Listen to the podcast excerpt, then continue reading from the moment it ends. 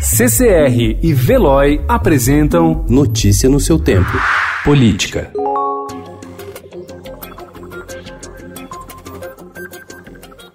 Ministério da Defesa mantém sob sigilo quem são e quanto recebem de pensão vitalícia as filhas herdeiras de militares. Embora o Tribunal de Contas da União tenha determinado em setembro do ano passado a divulgação de todos os valores pagos aos pensionistas do Poder Executivo, as Forças Armadas se recusam a abrir a caixa preta. A justificativa do Ministério é que não existe lei obrigando a apresentação desses dados. A interpretação é criticada por especialistas.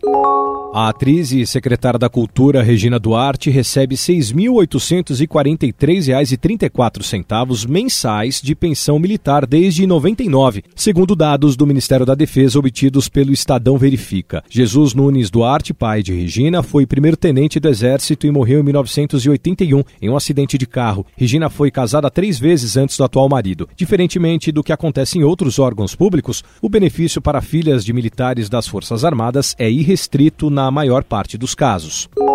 Em meio a crises envolvendo o ministro da Justiça Sérgio Moro, o ex-secretário da Cultura Roberto Alvim e a demissão de um auxiliar por uso de um jato da Força Aérea Brasileira, o presidente Jair Bolsonaro viu seu desempenho nas redes sociais piorar em janeiro. Monitoramento da imagem do presidente realizado pela empresa AP Exata aponta a tendência de queda na popularidade de Bolsonaro nos primeiros dias do ano.